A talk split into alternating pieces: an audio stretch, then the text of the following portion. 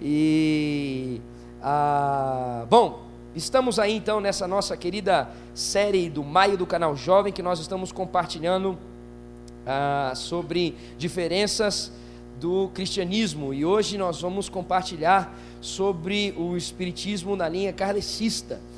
E eu, eu espero conseguir compartilhar alguma coisa com os irmãos. É muita coisa.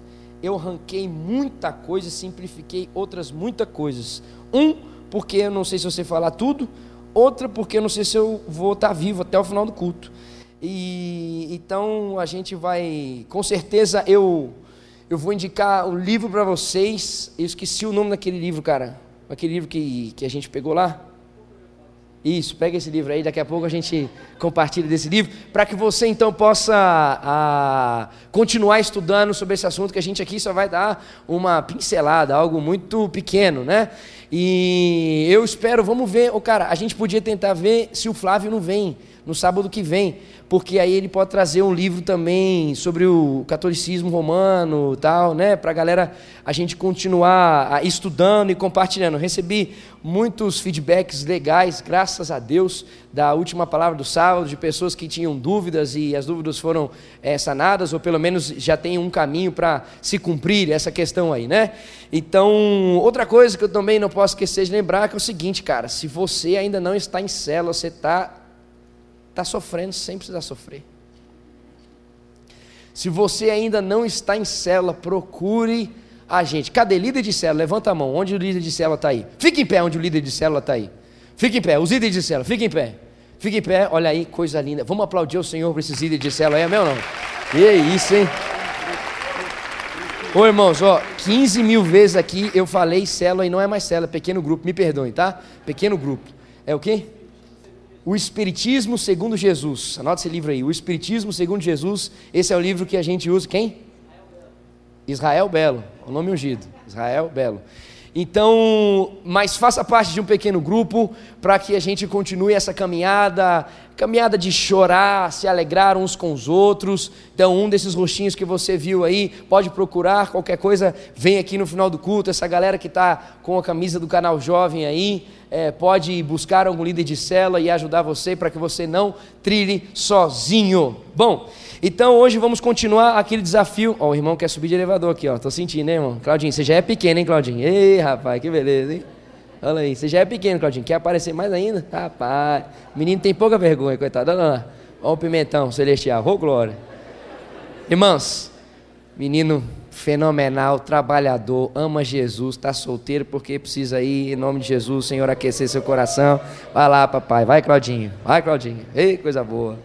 Claudinho está aqui comigo toda quarta-feira na oração, irmão. Olha isso, homem de oração. As irmãs estão aí, ai pastor, ai pastor, não tem. Olha aí, irmã, abre o olho, abre o olho, tamanho do cidadão, oh glória, trabalhador, ei coisa boa. Ah, lembrando também, queridos, ó, quarta-feira Quarta-feira. Os irmãos ficam empolgados esses negócios, né, irmãos? Ei, rapaz, esse assunto aí sempre mexe.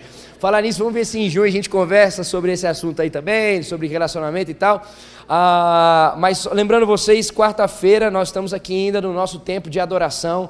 Temos a nossa uma hora simplesmente para declarar a, ao Senhor aquilo que Ele é, e a gente faz isso por meio de canções, momentos de orações em, que o Espírito Santo gera em meio às canções. Então, venha, esteja conosco, das sete e meia às oito e meia, a gente tem esse tempo aí de mergulhar na presença do Senhor. Bom, eu quero então tentar hoje falar sobre essa questão do espiritismo na linha kardecista, porque esse é um espiritismo que ele vem de uma linha que não é africana, é de uma linha francesa, então ele não vem, não é embasado no candomblé, na umbanda, é uma questão é, que um, um, um, francês começou a, a, estudar algumas coisas e a, ele então alguns movimentos que aconteciam, ele começou a desejar estudar mesas que giravam, copos que andavam e tal, e ele começou a estudar sobre essas coisas, ele entendeu que eram espíritos, e aí ele então foi ah, entendendo que era alguém que recebeu essa revelação, que eram espíritos, e aí os espíritos testificaram que ele seria por meio de quem a a comunicação dos espíritos espalharia e cresceria, e se desenvolveria, tipo um Jesus. E aí ele mudou o nome dele, eu esqueci o nome dele ah, de francês, mudou o nome dele para Allan Kardec, que era um poeta, se eu não me engano, celta. E aí então ele entendia que era por meio dele que vinha a toda a explicação e o entendimento por meio dos espíritos, então, para a humanidade. Então, é, eu quero conversar por meio o kardecista porque eles usam o evangelho eles citam Jesus, eles citam textos bíblicos, e aí então eu quero conversar com você sobre isso. Outra coisa que é interessante falar para vocês, para aguçar vocês, esse estudo, quanto do estudo passado, está baseado no estudo de um teólogo que ah, se chama Augustus Nicodemos. Então, existe um estudo dele sobre o catolicismo romano, que nós falamos no sábado passado, e também sobre essa questão do kardecista, e está embasado no, nos estudos dele, aí essa, esse compartilhar nosso. Bom, o que eu quero dizer então para vocês é o seguinte: primeiro, ah, eu quero, na verdade, falar de alguns pontos que eu entendi ser necessário, ah, que estão embasados no livro é, o Evangelho segundo o Espiritismo. Esse livro está no site da Associação Espírita Brasileira. Esse livro está em PDF, então todo mundo pode ter acesso a esse livro. Então, as coisas que eu quero pontuar aqui com vocês estão todas escritas lá. Você pode pegar, pode confirmar, pode ler. Quer dizer, é, é isso aí. Então, veja aí. É, não, leia assim, leia assim, leia para que você consiga afirmar a sua fé. Agora, se você está em dúvida em alguma coisa, então primeiro busca o papai para você não ficar aí numa. Você vai entender o que eu vou dizer. É, então, o pensamento kardecista ele define em alguns pontos. Primeiro ponto que eu quero conversar com vocês fala sobre ah, que o espiritismo kardecista é tido como a terceira revelação de Deus para a humanidade. Então, a primeira revelação foi através de Moisés com os dez mandamentos. A segunda foi em Jesus e Jesus diz então que resumiu, foi quem resumiu os dez mandamentos. Então ele resumiu esses dez mandamentos, essa é a segunda revelação, no amor a Deus e no amor ao próximo. E aí Jesus se torna o guia e o modelo para a humanidade. Mas Jesus. É, hum, eles entendem que Jesus não disse tudo o que era para dizer. Inclusive, ele mesmo diz, e eles pegam o texto, teria muita coisa para dizer para vocês, discípulos, mas vocês não podem suportar agora. Então ele pega essa declaração bíblica e diz: Olha, tá vendo? Jesus não conseguiu dizer tudo o que deveria ser dito para a humanidade. E aí eles dizem que Jesus ensinou sobre reencarnação, mas o nome que foi dado pela Bíblia foi ressurreição porque o conceito de reencarnação não era conhecido na época, é o que diz né, o livro. Então não era conhecido entre os povos na época, por isso o termo que foi usado, ele foi ressurreição. Ah, Jesus, o que eles entendem é que Jesus, para conseguir dar toda a revelação para a humanidade, ele esperava a sociedade crescer, a sociedade avançar, a ciência se aprofundar, para que tudo que Jesus pudesse falar sobre a verdade da humanidade ah, conseguisse. Então, aí eles dizem que Jesus até disse que enviaria um consolador que guiaria os discípulos à verdade, porque Jesus não conseguiu dizer a verdade completa por não haver um avanço da sociedade. E aí então o consolador viria continuar a falar aquilo que Jesus começou a ensinar. Então, essa terceira verdade vem através de Allan Kardec. Ele é a terceira e última revelação. Então, é ele que traz a grande revelação de Deus para a humanidade. O Espiritismo, é, eles dizem que é o complemento do ensino de Cristo. Então, o Espiritismo traz a realidade do mundo sobrenatural para o mundo natural, explica o, o, o motivo e os fenômenos é, sobrenaturais que acontecem. Então, o Espiritismo diz que esses fenômenos sempre estiveram presentes, mesa girando, barulho, é, gente andando pela casa, objetos se mexendo, pessoas que mudam o jeito de falar, e blá, blá, blá, é, eles dizem que isso é uma tentativa dos mortos falarem com os vivos. E por isso então existem essas manifestações. Eles dizem que isso não é uma doença, isso não é demônio, são espíritos que estão querendo falar com os vivos. Hum, Aí eles dizem, eles pegam um, um, dizendo assim: Jesus havia explicado, dizendo que João Batista era Elias, e isso está escrito lá. E aí então, era, João Batista era como Elias, e aí eles se apegam a esse texto e diz que então Elias reencarnou em João Batista, voltou na presença de João Batista. Irmãos, não olhem estranho para mim, é o livro, tá? Estou só reproduzindo. É, Jesus disse, aí eles também pegam esse texto, que Jesus disse que ninguém pode entrar no reino senão nascer de novo. Então tinha que nascer outra vez. E aí então eles se apegam nisso para dizer que você tem que morrer e você tem que voltar de novo. Tem que nascer de novo. Essa volta é você nascer de novo.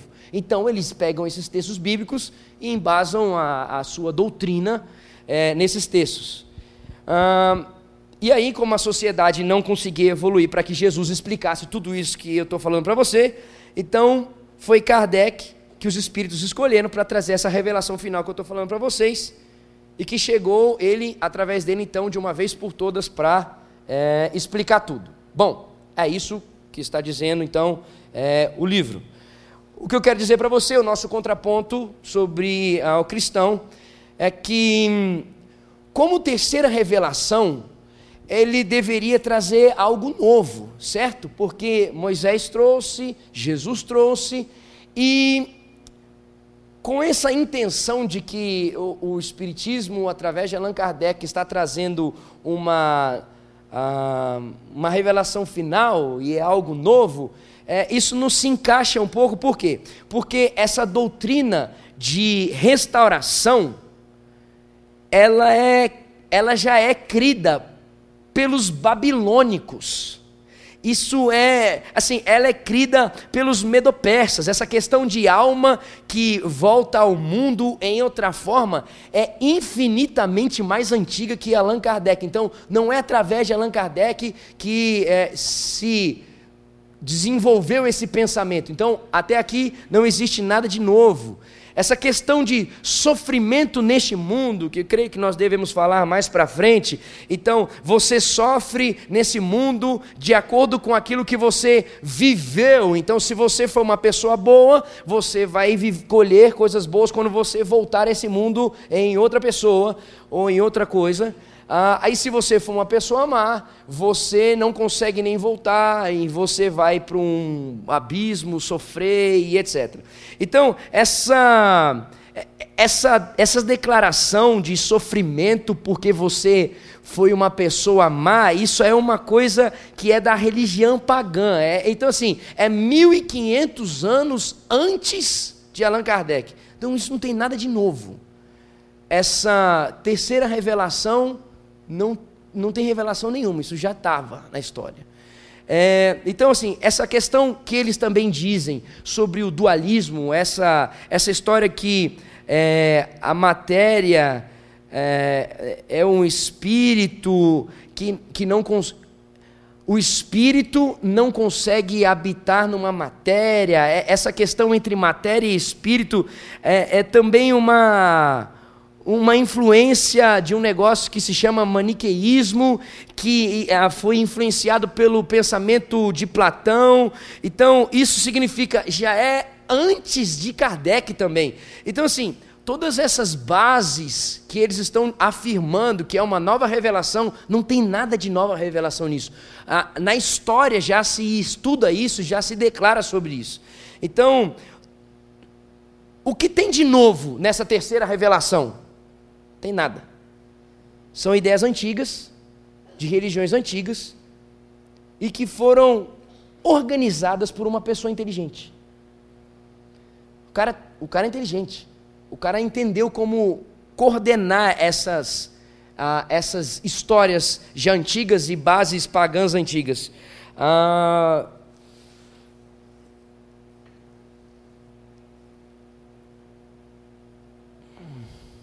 deixa eu ver quem mais posso falar.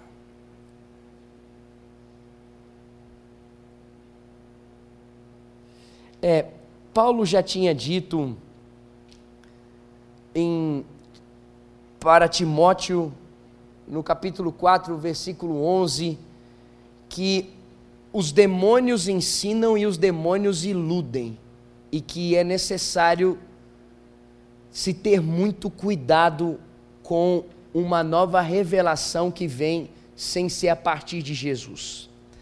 Bom, a o segundo ponto que eu quero conversar com vocês é sobre a doutrina dos espíritos. O que, que eles falam? Ah, esses espíritos eles tentam falar conosco e eles são responsáveis, como eu já disse aqui, por essas, é, por esses fenômenos de mesa girando, de copo, de barulho, de vulto, é, almas desencarnadas dos homens, tal. Eles entendem que após a morte o espírito fica vagando perto dos parentes. Então, quando você morre, o, o, o espírito é, fica envolvido na história em que ele estava vivendo. Isso aqui está na página 92, página 211 do livro. E eles entendem então, como eu já disse, que existem espíritos bons e espíritos maus. Se a pessoa foi boa aqui, praticou, e aí o sentido de ser boa é a prática da caridade. Então, se a pessoa praticou caridade, era uma pessoa relevante, então o espírito que habitava essa pessoa era um espírito bom. E se a pessoa que era, era ruim, ela maltratava as pessoas, não praticava caridade, é, então esse espírito se apossava dessa pessoa e fazia com que essa pessoa fosse uma pessoa mal. E aí, olha só que interessante o que diz a doutrina. Eles vivem em diferentes estados. Olha só. Os, alguns espíritos se sentem culpados por todos os males que eles causaram, que eles fizeram às pessoas, e outros se sentem felizes e alegres. Uns ficam presos aos locais que viveram, então ah, eles dizem que ficam presos a casas, né? Como a gente já. A gente já não, né, irmãos? Mas assim. É, já passou o trailer de filmes falando sobre essas coisas. É, e aí o espírito não consegue se desligar desse local que ele ah, viveu a sua vida. Outros conseguem escapar desses locais ah, e vagar por outros universos. Então, eles também entendem que existem outros universos, se não me engano, são sete universos, outros mundos, além do nosso aqui. E para eles, o nosso é o zoado, é onde ficam os espíritos que não foram bons. Então, os espíritos que não foram bons, eles encarnam nas pessoas no planeta Terra.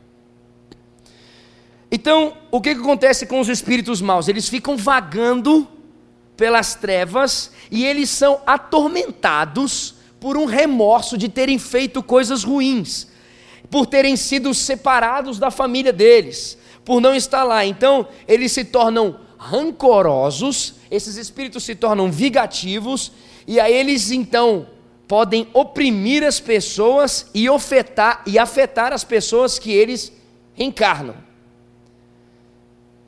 Hum, e aí, queridos, eu vou dizer um negócio para você.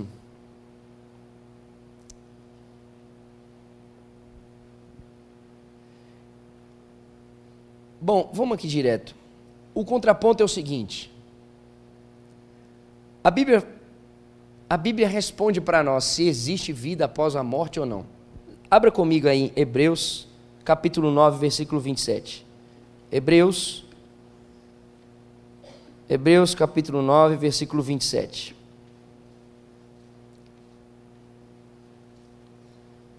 Só para já responder mais rápido isso aqui. Hebreus capítulo 9, versículo 27. Olha só o que diz o texto, a Bíblia fala para nós. E assim como aos homens está ordenado morrerem uma só vez, vindo depois disto o juízo. Mais uma vez. E assim como aos homens está ordenado morrerem uma só vez, vindo depois disso o juízo. Então, irmão, esse negócio de viver várias vezes, a Bíblia não testifica nada sobre isso.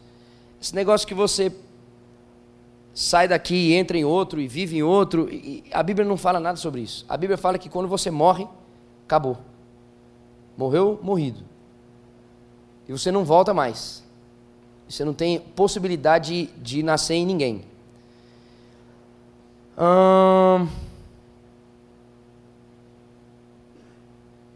O outro ponto que eu quero falar com vocês está na página 214 do livro. É sobre essa comunicação dos mortos com os vivos. Eles dizem então que essa comunicação ela é existente e ela é feita pelos médiums. E aí eles dizem que a mediunidade é um dom de Deus.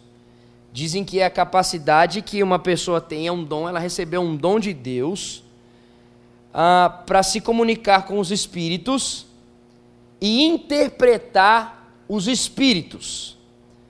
Aí eles dizem que os apóstolos eram médiums, assim como Jesus também era médium.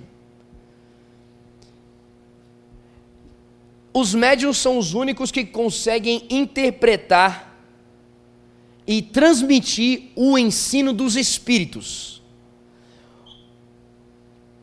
Eles fazem com que se torne compreensível para a humanidade tudo o que eles querem ensinar acerca do mundo dos espíritos, acerca de como a família deve andar. E aí eles dizem que o médium tem a missão de abrir o pensamento para a vida eterna. Então, a missão de um médium é fazer com que a humanidade abra a sua mente para a vida eterna. Ah, mas aí existem os espíritos maus, e eles também dizem isso, que se disfarçam de espíritos bons e enganam as pessoas através desses médiums. E esses aí são ditos como falsos profetas.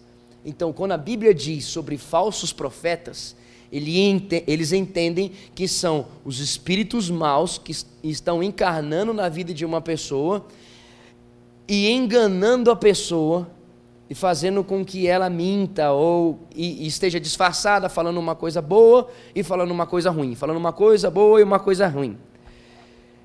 Hum, então, o que, que é uma coisa incomum é que numa sessão espírita, você nunca vai conseguir ter a certeza de quem está falando, se é bom ou se é ruim. Se é o espírito bom ou se é o espírito ruim. Porque ele sempre vai aparecer como um espírito bom. Aí, o que, que eles fizeram? Eles começaram a estabelecer alguns critérios para reconhecer um bom médium. Irmão, é forte.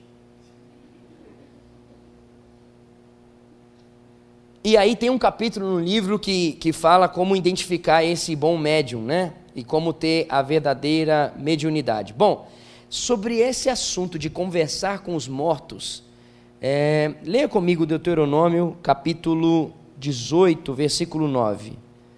Deuteronômio,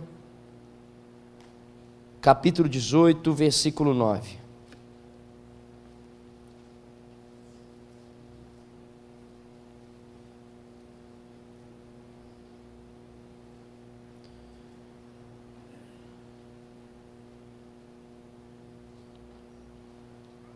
Deuteronômio 18, versículo 9. Diz assim: Quando entrares na terra que o Senhor teu Deus, que o Senhor teu Deus te der, não aprenderá a fazer conforme as abominações daqueles povos.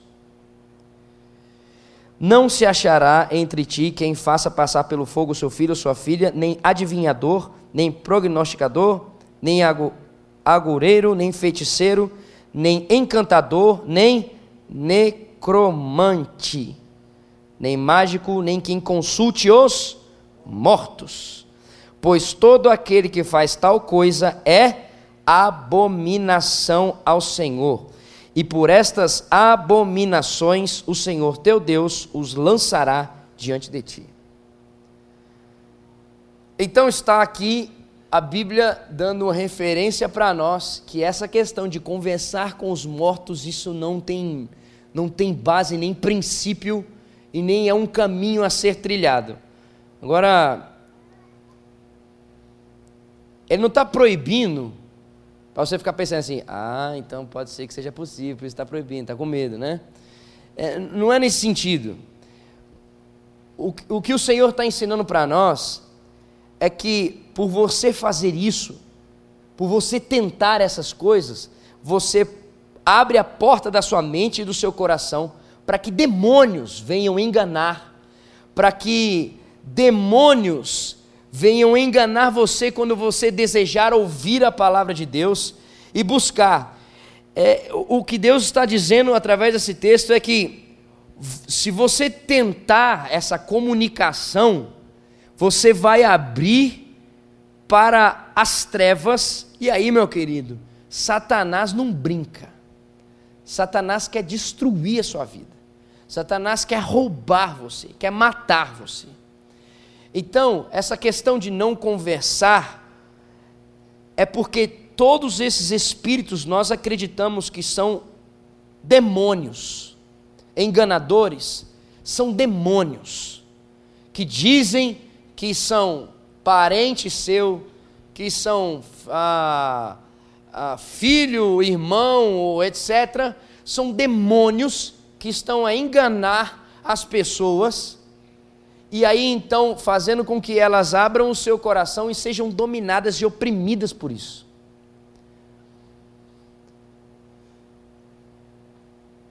E aí é o seguinte, queridos. Para que procurar os mortos se nós temos um Deus vivo e verdadeiro? Qual a necessidade de ir buscar mortos para saber a respeito da sua vida, se nós temos o Deus Todo-Poderoso, o Deus Criador que vive e reina e que passa a habitar em nós, se assim crermos na palavra do Senhor e recebemos o Espírito Santo e nos revela como nós devemos viver e desenvolver a nossa vida. Para que buscar outra coisa a não ser o Deus vivo? Para que ter uma confiança ou pensar ser possível ter uma vida instruída fora de um Deus que é o Deus seu Criador, que é o Todo-Poderoso, está aqui? Não é necessário isso. Não é necessário procurar outra coisa. Não é necessário, não é possível achar vida fora da vida, que é Deus. O outro ponto que eu quero conversar com vocês é sobre a doutrina da reencarnação. E aí ele começa explicando isso na página 56. Eles dizem então que a reencarnação é o retorno do espírito à vida, à vida corporal, mas em outro corpo.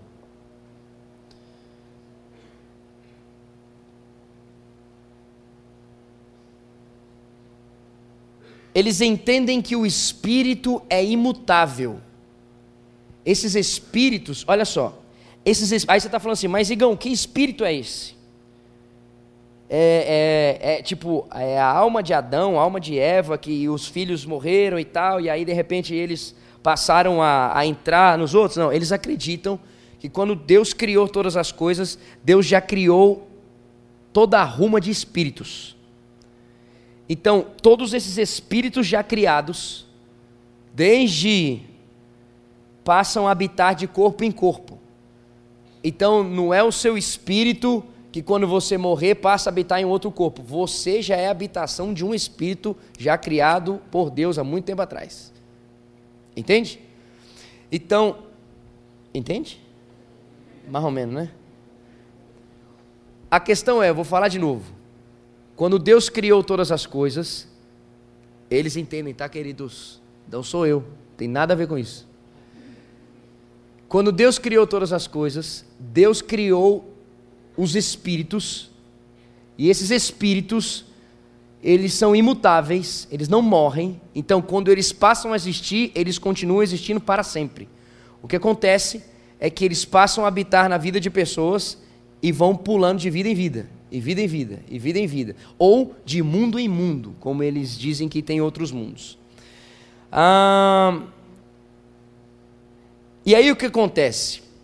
Esse espírito, ele tem a possibilidade de que se ele foi um espírito que fez coisas más em uma vida, ele tem a possibilidade de em alguma alma ser salvo do inferno.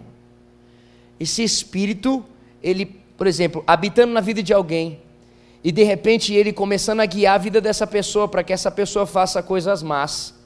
Então, ele tem, quando essa pessoa morre, esse espírito então tem a possibilidade de reencarnar em outra pessoa e reencarnar de uma forma boa, se o quê? Se os familiares dessa pessoa que morreu interceder por esse espírito. Como que intercede? Fazendo caridade. Por isso que os espíritas são bem envolvidos e desenvolvidos nessa questão de ação social. O que o foco é, eu preciso fazer um, uma obra boa para que o espírito, por exemplo, do meu filho, que estava no meu filho e morreu, ele não fique sofrendo por muito tempo. Ele possa ir para um lugar melhor e construir a sua vida melhor. É, irmão, é desse jeito, é um negócio assim. Então, tudo depende de como você se comportou no mundo, e aí vai definir a forma como você vai reencarnar. Ah, e aí, eles pegam o texto que Jesus ensina que quem é nascido da carne é nascido da carne, quem é nascido do espírito é nascido do espírito.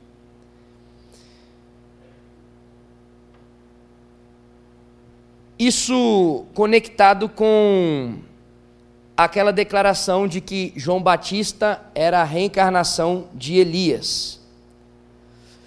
O contraponto disso aqui, para a gente né, respirar em relação a isso, é que não existe nada na Bíblia sobre essa, esse negócio de reencarnação do espírito dos homens após a morte. Essa questão da evolução dos espíritos, ele pode ser ruim e passa a ser bom, e pode habitar em outros mundos. Ah, os dois textos que eles usam, o texto, o, o texto que ele diz necessário é nascer de novo, que o Senhor diz necessário é nascer de novo, a gente precisa entender o contexto dessa declaração e não pegar esse texto isolado para aplicar da forma como eles desejavam aplicar. O que Jesus estava se referindo aqui é que o novo nascimento é uma experiência natural que acontece nesse mundo. O novo, o novo nascimento é a justificação, é a regeneração, é passar da morte para a vida. Então, você é. Essa questão de você nascer de novo é você não estava em Cristo e agora você passa a estar em Cristo. Você é alguém que se arrependeu dos seus pecados e o fruto dessa pessoa que se arrepende dos seus pecados é viver a nova vida em Cristo. Então você antes estava vivendo uma vida, você reconheceu que estava vivendo uma vida em pecado. Então quando você aceita a Cristo no sentido de entrega a sua vida para o Senhor Jesus, você começa a viver uma nova vida, uma, uma vida agora pautada em Jesus Cristo. Então, por isso que ele diz: é necessário nascer de novo. Então, do jeito que você está andando, não é necessário, não, não pode, você não consegue viver. Mas se você nascer de novo, é necessário que você nasça de novo para que você tenha a vida e a vida eterna. Então é nesse sentido, não é no sentido de que é necessário nascer de novo é necessário que o espírito saia de um corpo e vá para o outro para ele melhorar. O que é nascido da carne é carne, não tem a ver com reencarnação. O que é nascido do espírito é espírito, não, não tem a ver com essa questão de sair de um lugar e entrar em outro. É simplesmente isso que acabamos de dizer. Se você estava vivendo uma vida guiada pela sua carne, você estava andando em morte. Se você está vivendo uma vida guiada pelo Espírito Santo, você vai conseguir viver a vida eterna e a salvação em Cristo Jesus. Então, o novo nascimento é uma coisa espiritual, não é uma coisa da carne, ok? Ah, olha só, Mateus 17, quando Jesus está se referindo a João, dizendo que ele é o Elias que haveria de vir, olha só, se a gente for na lógica dessa questão do Espiritismo, como é que Elias conseguiu reencarnar em João se Elias não morreu?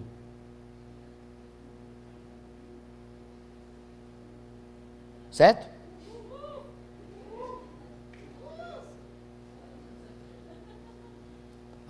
Alguns irmãos começaram até a respirar agora.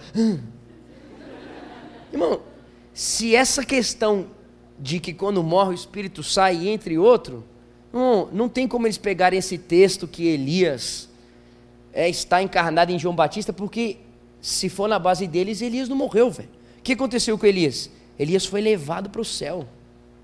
E para reencarnar tem que morrer. Quando Jesus disse que João Batista era como Elias, era no sentido que ele é semelhante ao profeta. Significa, João Batista faz a mesma coisa que Elias fazia. E o que Elias fazia? Chamava o povo para o arrependimento. O que, que João Batista faz? Chama o povo para o arrependimento. Essa é a obra de João Batista. Então, João Batista tinha a mesma mensagem que Elias: arrependei-vos, que é chegado o reino. Então, não tem como essa declaração deles perpetuar. Isso não, tá, não é o exemplo do contexto. O outro ponto é que eles dizem assim: fora da caridade, como eu já disse aqui, não há salvação. Os assuntos eles vão e voltam. Ah, então eles entendem que a salvação é simplesmente você aperfeiçoar o seu espírito nas reencarnações a seguir. Então, se você fizer o bem, então o espírito que está em você vai ser um espírito que vai ser abençoado porque você fez o bem, e aí ele vai entrar em um outro corpo e aí se continuar fazendo bem, ele vai poder ser ter os seus pecados sarados e voltar a ser uma um, um espírito bom.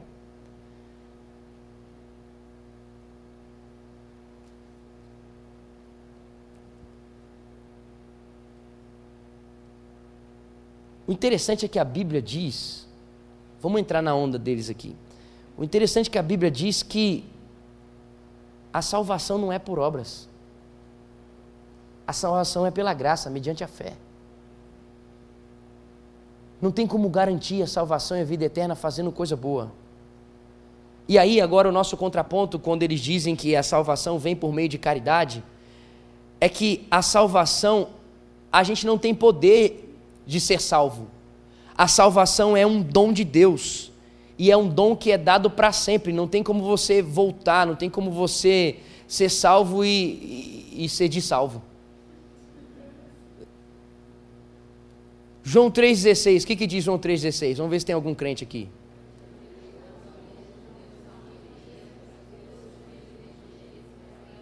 Isso. Deus amou o mundo, glória a Deus pelos crentes. Deus amou o mundo de tal maneira que deu seu Filho unigênito, para que todo aquele que nele crê não pereça, mas tenha a vida eterna. Acabou. Acabou.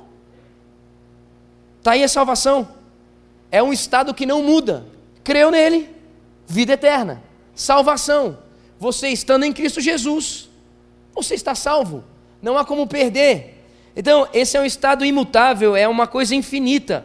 Todo mundo que crê vai receber a vida eterna. Se quer em Cristo Jesus se arrepender dos seus pecados, então, não tem como você se aperfeiçoar para ser salvo melhor. Entende? É de uma vez e acabou.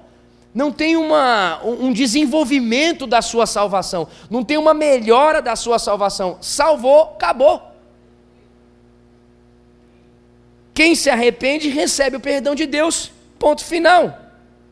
E isso é dado por meio do quê? Do Filho unigênito que se entregou por nós. Então a salvação veio por meio de quem? Do sacrifício de Jesus, não vem por meio de boas ações.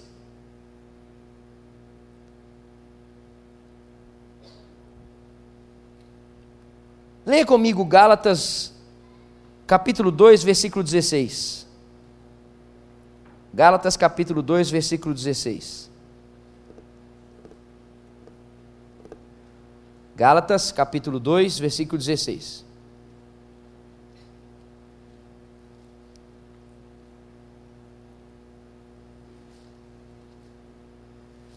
Gálatas 2,16. Olha só o que, diz Gálatas 2,16 sobre a nossa salvação. Sabendo, contudo, que o homem não é justificado por obras da lei, e sim mediante a fé em Cristo Jesus. Também temos crido em Cristo Jesus para que fôssemos justificados pela fé em Cristo e não por obras da lei, pois por obras da lei ninguém será justificado. Significa, se depender de uma ação nossa para a gente conseguir ser salvo, estava todo mundo indo para o inferno. Daqui, bora todo mundo para o capeta. Se dependesse, o texto está dizendo muito claro para nós, se depender de uma boa ação, nós não vamos conseguir fazer uma boa ação. Por quê? Porque nós não conseguimos fazer aquilo que abençoa e edifica alguém, se não for dirigido pelo Espírito Santo. Então, queridos, ele morreu pelos nossos pecados e eu tenho salvação por causa da cruz e pelo sangue de Cristo. E ponto final. A outra questão, e esse é o penúltimo ponto. Eles dizem que o inferno não é eterno. E o inferno não é literal. Ah, eles falam que o sofrimento depois da morte ela só demora um tempo até o espírito se arrepender. Hum. Aquela descrição sobre o inferno eterno, eles dizem que é um sentido figurado. Eles dizem que é, é, é uma, é uma referência, olha só, eles dizem que o inferno é uma referência a um remorso que a alma desencarnada sente depois da morte. Então, esse remorso que a alma saiu do corpo e não fez nada legal, e aí ela vai começar a sofrer e, e vai voltar à terra para continuar é, sofrendo. É, eles entendem que isso é inferno. Então, para eles, o céu e nem o inferno é um lugar fixo. O céu e o inferno é o que a alma sente. Se ela se, se essa alma se arrepende, então ela vai viver uma vida melhor, e isso aí é o céu. Se a alma não se arrepende, então ela vai continuar vivendo sofrimento, angústias. Então a sua agonia vai piorar, e isso é o inferno.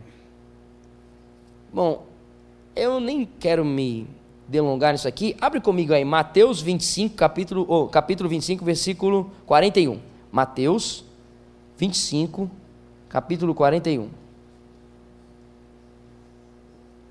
Mateus 25, capítulo Mateus capítulo 25, versículo 41.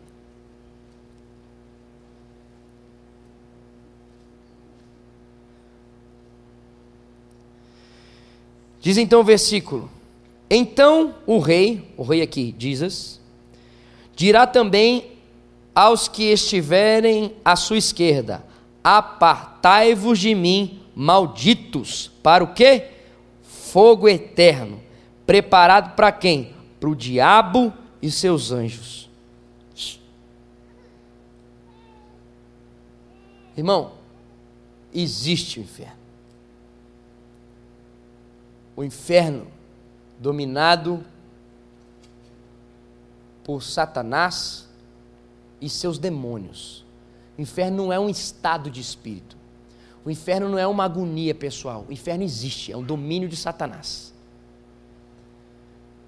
O último ponto que eu quero falar com vocês é sobre, então, eu termino com Jesus Cristo. O que, que eles entendem quem foi Jesus Cristo. Quem é Jesus Cristo? Eles entendem que Jesus Cristo foi um médium reformador que apareceu na Judéia e aí ele é um espírito avançado. É, eles dizem que é o espírito da sexta esfera, é quase a última. Jesus não é, não é o fenômeno. É, ele foi o ser mais evoluído dos espíritos criados E o que aparece em Jesus é o espírito que mais evoluiu e chegou aonde poderia chegar. Então, todos aqueles, olha só isso aqui agora. Todos os espíritos que chegam perto desse espírito que estava sobre Jesus, que alcançou tipo a sexta esfera, são tidos também como Cristo. Então, existem vários Cristos. Aqueles, que, aqueles espíritos que conseguiram chegar semelhante ao que existia sobre Jesus, são tidos também como Cristo. E aí, irmão, é o seguinte: o contraponto é o seguinte.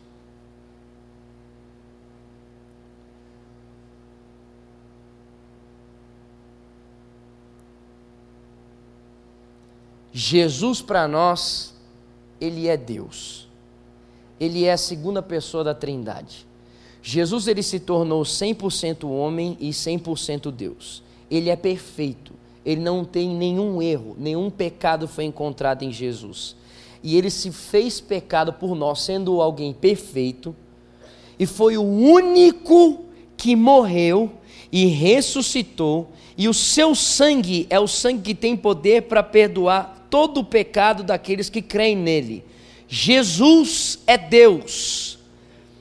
Por isso que nós não oramos ao mesmo Deus dos espíritas e das outras religiões. Não é o mesmo Jesus que eles falam. O Espírito Santo também é Deus. Mas para o kardecista, as referências que existem sobre o Espírito Santo é de espíritos desencarnados, então significa o Espírito Santo também não é a terceira pessoa da Trindade. Então, não é possível nós conseguirmos trilhar uma comunhão ou dizer que o espiritismo kardecista se assemelha ao evangelho, porque ele destoa do verdadeiro evangelho. Não tem nenhum no Novo Testamento não tem nenhum ensino, nenhum ensino que você vê essa questão de consulta dos mortos. O nosso Deus,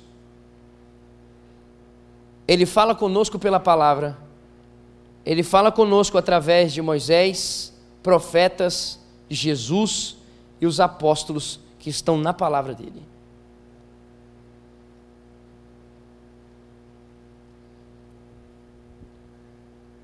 E eu quero encerrar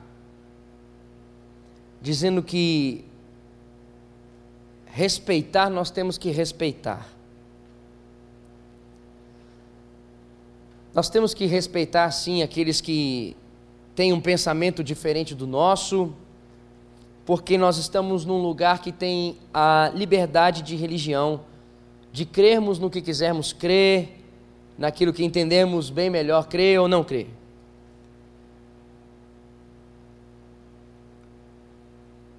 Mas o que eu quero dizer para vocês é que não tem como a gente casar com uma pessoa assim.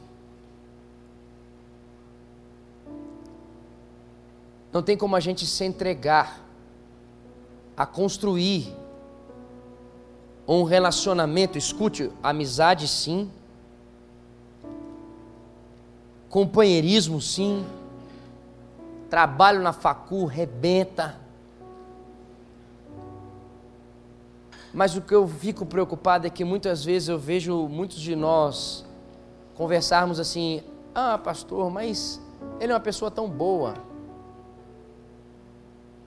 Ele é uma pessoa que faz coisas tão boas.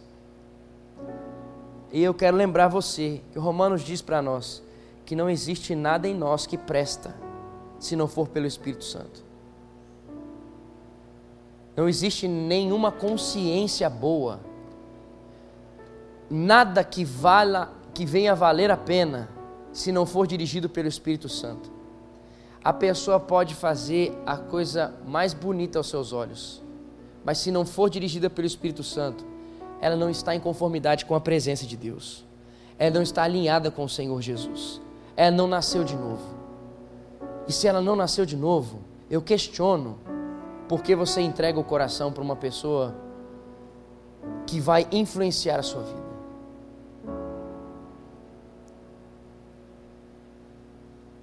Ah, pastor, você está se tornando um, um, um ditador. Eu simplesmente sou alguém que reproduz aquilo que o Senhor nos ensinou. Para que a gente se relacione com aquelas pessoas que vivem e confessam a mesma fé. Para que a gente viva uma fé saudável e que ande conforme Jesus Cristo. Para que a gente ande entendendo que Jesus é Deus, que Jesus morreu na cruz, que Jesus ressuscitou, que o sangue de Cristo é o único que pode limpar e lavar os nossos pecados e qualquer coisa que não esteja confessando essas mesmas coisas. Isso não é o ensino de Cristo Jesus. E eu vou dizer uma coisa para vocês, eu já falei isso no sábado passado. A palavra diz: qualquer coisa que for acrescentada ou que for diferente da palavra. E Paulo diz: seja anjo que está te ensinando, se não está de acordo com a palavra, isso é maldito.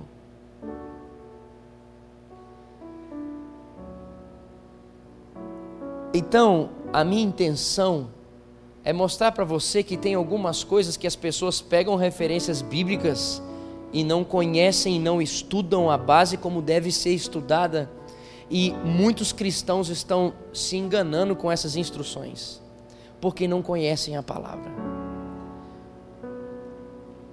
porque não se alimentam da palavra.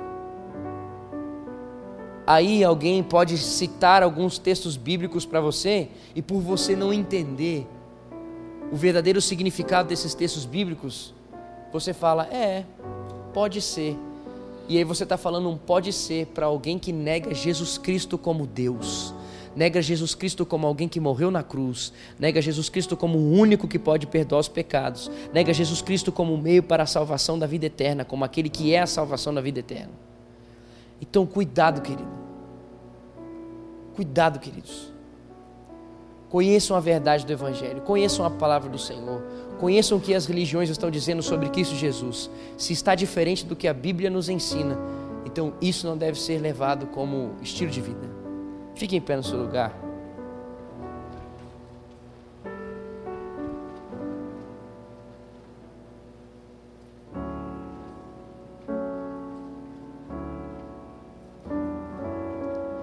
escute, os amigos espíritas têm que ser tratados com carinho, têm que ser amados sim, mas existindo condições,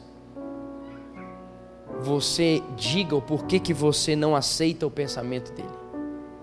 Explique por que você não aceita o pensamento dela.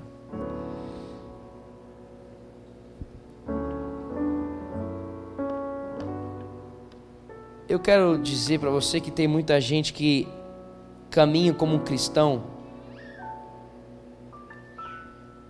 diz que é um cristão, mas anda como um espírita, no sentido de achar que Deus era alguém fenomenal, mas que não é o cabeça da igreja e que não é o dono da vida, e por isso não escuta Ele, por isso não ouve Ele, por isso não faz as coisas a partir dele. Cuidado. Se você é nova criatura, significa que a sua vida é a partir de Jesus Cristo. Continua em Jesus Cristo e termina com a vontade de Jesus Cristo. Tem muita gente que diz que é cristão, mas é semelhante ao espírita. Que acha que se você fizer coisas boas, Deus vai te olhar melhor. Que acha que se for legal, vai ganhar alguma coisa, uma moral com o Senhor. Ei, você não compra Jesus. O preço já foi pago. E Ele te ama porque Ele é bom. Ele te ama porque Ele é bom. Porque é graça e misericórdia que faz com que Ele perdoe você. Por que, que eu estou dizendo isso? Porque tem gente que faz coisas boas para as pessoas através da sua vontade, não segundo o altar. Você está fazendo isso porque você foi para o altar buscou a presença do Senhor e o Senhor colocou isso e gerou o propósito no seu coração, ou você está fazendo simplesmente por um desencargo de consciência? E cuidado, o cristão vive a partir de Jesus Cristo, e coisas boas não compram salvação, e nem o nosso Deus, e nem coisas da parte do nosso Deus. Você pode dizer, Igão, mas isso é tão óbvio. É óbvio. Mas quando eu ligo a televisão e vejo alguns pregadores, não tem nada de óbvio. E aí eu vejo que algumas vezes no desespero, alguns começam a, a tentar negociar com Deus. Oh Deus, e se eu der um dízimo maior? E se eu der um pouco mais de oferta? Será que o Senhor vai olhar para mim com bondade e vai me abençoar com um pouco mais no meu trabalho?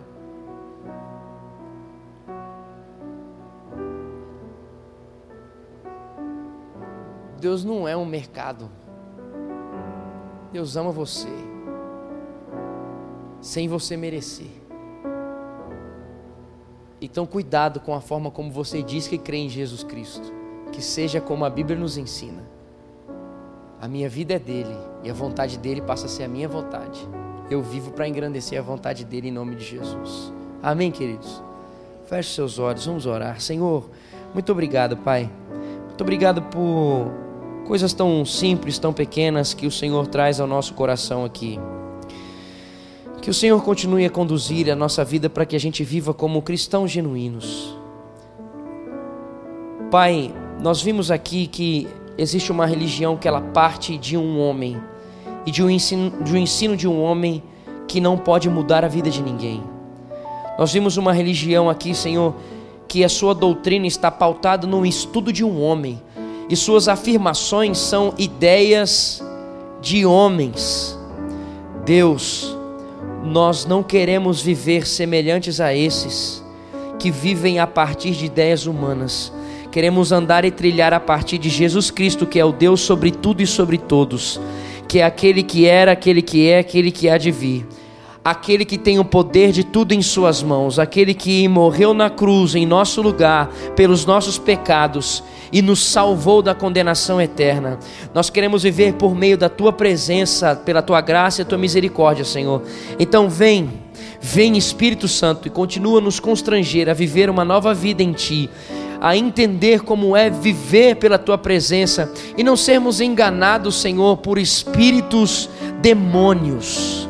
Deus, em nome de Jesus, dá-nos a consciência de conhecer a tua palavra, para que, assim como a tua palavra diz, que os demônios se disfarçam de anjo de luz para enganar nós tenhamos a consciência de tal forma e o conhecimento da tua presença de tal forma que a gente discirna mesmo quem a, a verdadeira instrução vinda da tua parte e as instruções vindas de demônios. Deus nos dá sabedoria, fome e sede para conhecer a tua palavra e vivermos a novidade de vida a partir do Senhor. Senhor, que essa noite tenha sido simplesmente um estímulo para que haja um desejo de conhecer mais da tua palavra e conhecer mais do que declarações falsas têm conseguido tomar lugar aqui, Senhor, ao nosso redor. Põe em nós esse anseio pela tua presença. Em nome de Jesus, amém e amém. Vire para o seu irmão, abrace ele e diz: Ei, vamos conhecer Jesus Cristo.